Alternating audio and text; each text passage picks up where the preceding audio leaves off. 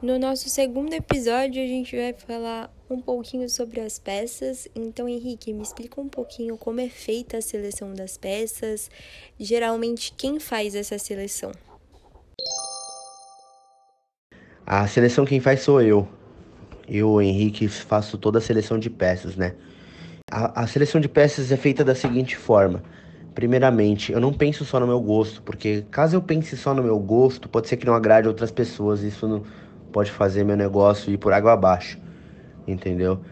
Na verdade, para fazer a seleção, em alguns casos, eu olho a tendência na internet, o que estão vendendo, o que não estão vendendo. Porque se você for na linha de banhados em si, existem, olha, vou te falar, mais de 40 modelos diferentes em mais de 100 espessuras diferentes e mais de mais de, por exemplo, sete fechos diferentes, então tem variadas formas de fazer uma seleção.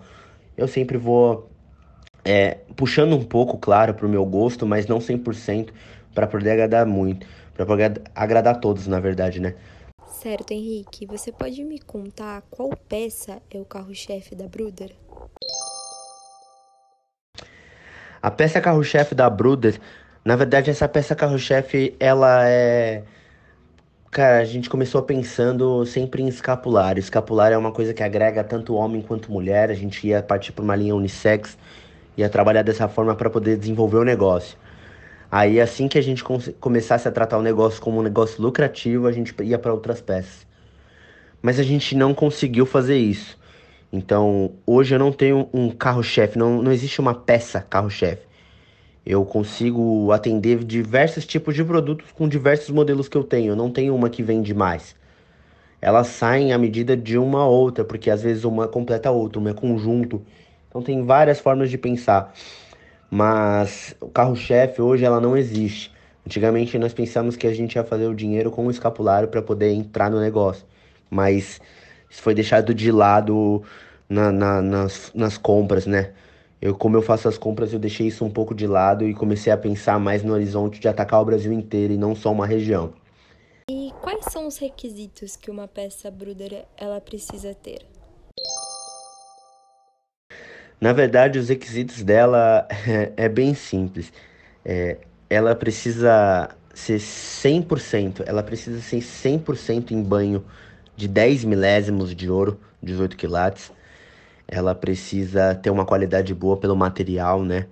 A gramatura também bem boa, senão eu não consigo selecionar. Se for um material um pouco mais fino, pode ser que quebre no banho, Pode ser que o banho não fique bom naquele tipo de material, então a gente sempre busca um material um pouco mais resistente, que tolere o, banco, que tolere o banho, dê para passar o verniz e uh, o banho durar aí na nossa garantia mais de um ano. A gente dá garantia de um ano porque a gente sabe que as pessoas não cuidam. Infelizmente, as pessoas não cuidam.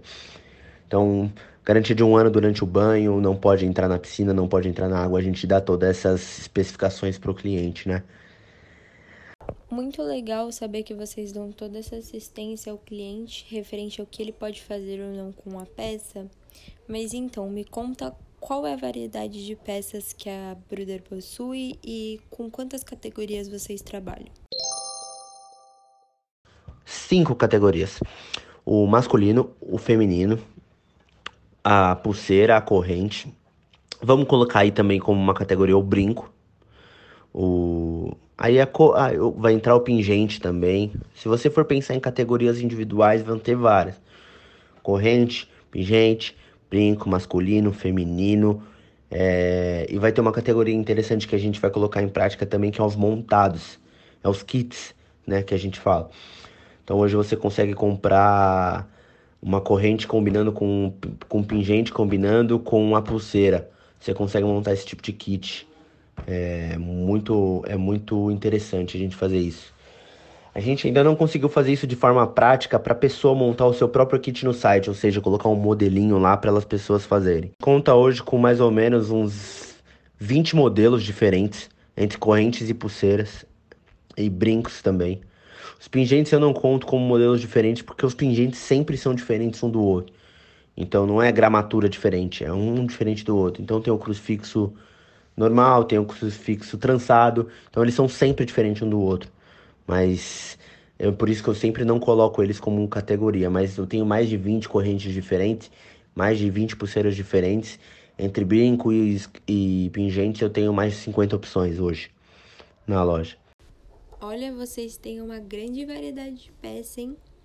Mas me fala, Henrique, qual é aquela peça que você olha e pensa: Meu Deus, que coisa linda! Qual é a sua peça favorita? Na verdade, a minha peça favorita é uma corrente gourmet 3.3 milímetros. É o modelo que mais combina comigo, que mais chama, me chama a atenção, né? Certo. E como é feito o processo de peça sob encomenda e quanto tempo leva? O processo de peça sob encomenda, ele está extinto no momento.